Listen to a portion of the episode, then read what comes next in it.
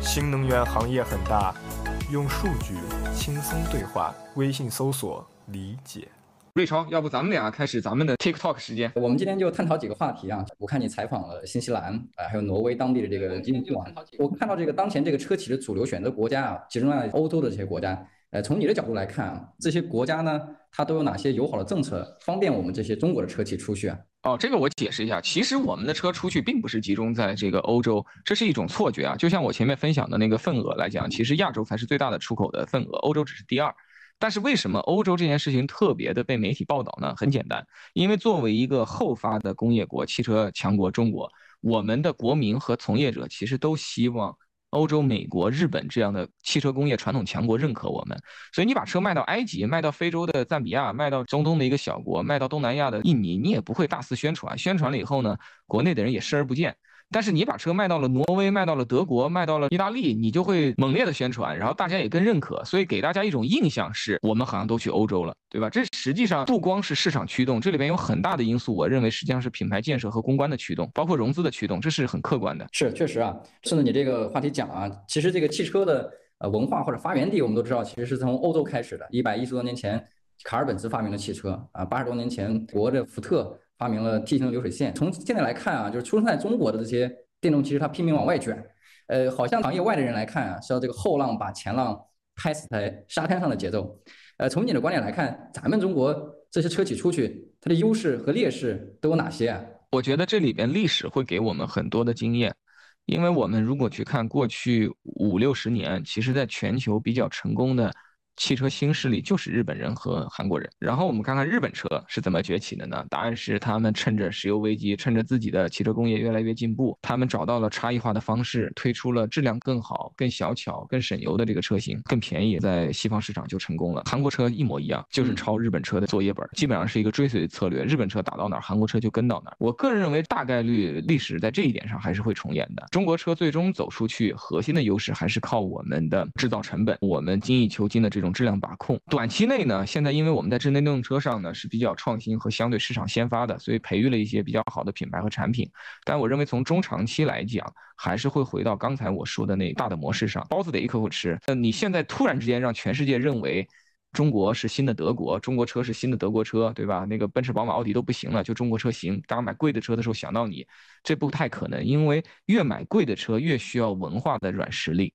啊，你得软硬一起卖。当然了，像蔚来这种比较特殊吧。蔚来现在在海外呢，你看到它除了输出产品，它是把全套的未来的体系搬出去，它更多的是靠商业模式的创新、产品的创新，在弥补全世界对中国的那些不了解和不理解的那个部分。所以未来我觉得是一个比较特殊的。但是宏观来讲，我还是刚才这个观点。我觉得中国还有个优势是日韩不具备的，这也得讲。日本和韩国，一个是大概一年巅峰期也就可能年销量四百万的新车，韩国也就可能是一百万左右吧，具体数据我记不住了。他们自己的国家都是小市场和中型市场，中国是巨型市场，所以呢，借着中国这个巨型的这个市场规模呢，我们这边尘埃落定之后，在中国活下来的比较强大的车企就天然是巨头，对吧？你看本田、丰田、日产和那个现代、起亚，它需要去美国成功，去欧洲成功。结合本土成功，它才叫巨头。我们中国的车企呢，只要在中国活下来了，就已经是巨头或者准巨头了。所以呢，其实你的老家特别有实力，会导致我们打出去的时候，你的底气是更足的。我完全相信中国车，在比较顺利的情况下，是有可能取得比日韩最后的巅峰期更好的成绩的。是，嗯，就刚刚我们聊到了这个蔚来也出海了啊，前段时间在柏林开了这个发布会，你刚刚也提到这个未来其实希望把自己全套的。啊，中国的一种特色或者模式搬到欧洲去，当然它会有适当的变化。你觉得这种中国人的卖车的方式，他在欧洲会遇到什么样的挑战吗？欧洲人会接受这种模式吗？我觉得模式不是挑战，模式是优势。因为你作为新来的品牌、后发的玩家，你完全 copy 成熟的模式才是问题。但是差异有可能带来优势。真正的挑战是什么呢？真正的挑战，我认为是你在海外的执行力、执行资源、沟通效率都会遇到这些问题。我给大家随便举几个例子，就以未来为例吧。你看未来在中国的车是那个合肥的江淮的代工厂给造出来的，你造出来以后，你运给全国各地的用户需要几天呢？你从造到运可能两周就搞定了。你在海外接了一个订单，你多久能把车给人家？你还能够实现你在国内的这种完全个性化的商品定制和比较快速的这种运输抵达吗？我是蔚来 ET 五的第一千二百多个用户，我是发布会后第十三分钟订的车，T 五开始交车之后，可能一个月左右吧，我就收到了车。但是如果我是一个挪威的 ET 五的用户，我订完以后。到底未来多久能给我车呢？因为你工厂在中国呀。那么你什么时候才能有一个欧洲的工厂近距离的服务它呢？对吧？这是不是问题啊？再随便举个例子啊。你看，我们现在搞智能电动车，智能电动车一个很重要的东西就是获得大量的数据。你有了这些数据，能更好的进行用户分析啊、体验分析啊、用户洞察呀、巴拉巴拉所有的事情，去改善你的产品也好、服务也好、营销也好。你在中国做这些事情，说实在的，跟海外都不一样。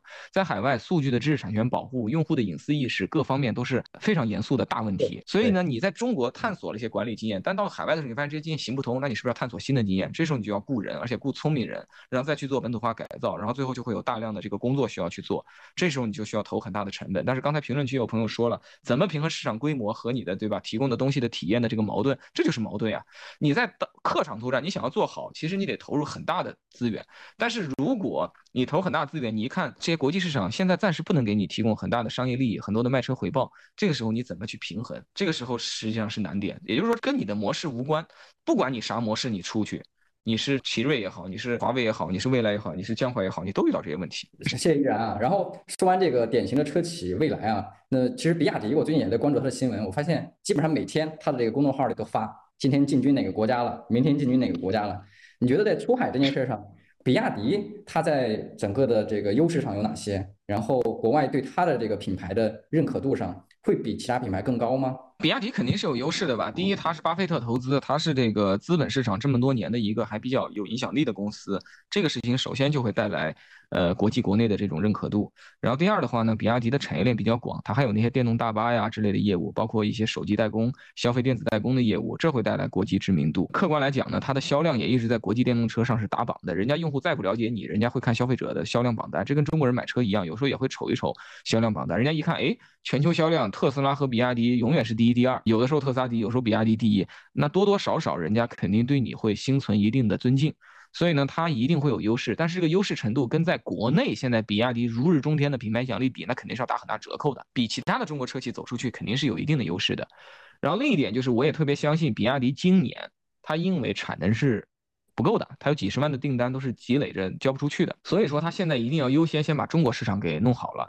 我认为从明年开始，随着它的产能爆完了以后，对吧？国内的需求明年我觉得吧也不是特别乐观，所以这个时候呢，它可以腾出精力做国外。我认为它一旦腾出精力做国外，它在海外的很多市场，从定价策略上、从打法上各方面就会有倾斜，就会不一样。那个时候，我觉得才能看到比亚迪在海外市场真正的杀伤力。啊，这是我的一个看法，但是我认为啊，也是以经济型小偏小的车为主。它现在这些汉呐、唐啊，在当地卖的很贵，卖的价格比较高。但是我认为这些东西更多的是给它打形象的，更多是开门的，对吧？第一枪。但最后类似于元 Plus、类似于海豚、类似于这个海豹这些车型，我认为才是它真正的重点。甚至海豹在海外都嫌大了，海外重点还是要做好这种小型 SUV、小型的两两厢车。嗯，好。哎，那说到这个比亚迪的产品啊，就是我们说到它其实小型车可能在海外会更受欢迎。哎，那现在其实你看出海的这些车企，最后拿到中国的成熟的平台和产品，直接投放到欧洲也好，东南亚也好，这个短期来看好像是这各大车企为了快速进入这些市场不得已为之的。那长期来看，你觉得这是个劣势吗？那是这些车企它应该怎么去规划自己的产品图谱，更好的满足当地的诉求呢？很多中国车出去现在更多的是品宣。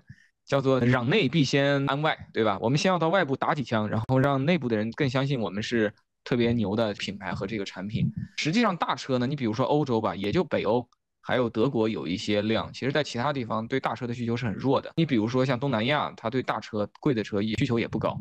非洲就不用说了，非洲还是比较穷的，买也买不起。印度也买不起。美国暂时我们中国车企也不太方便去，最好也别去，风险比较大。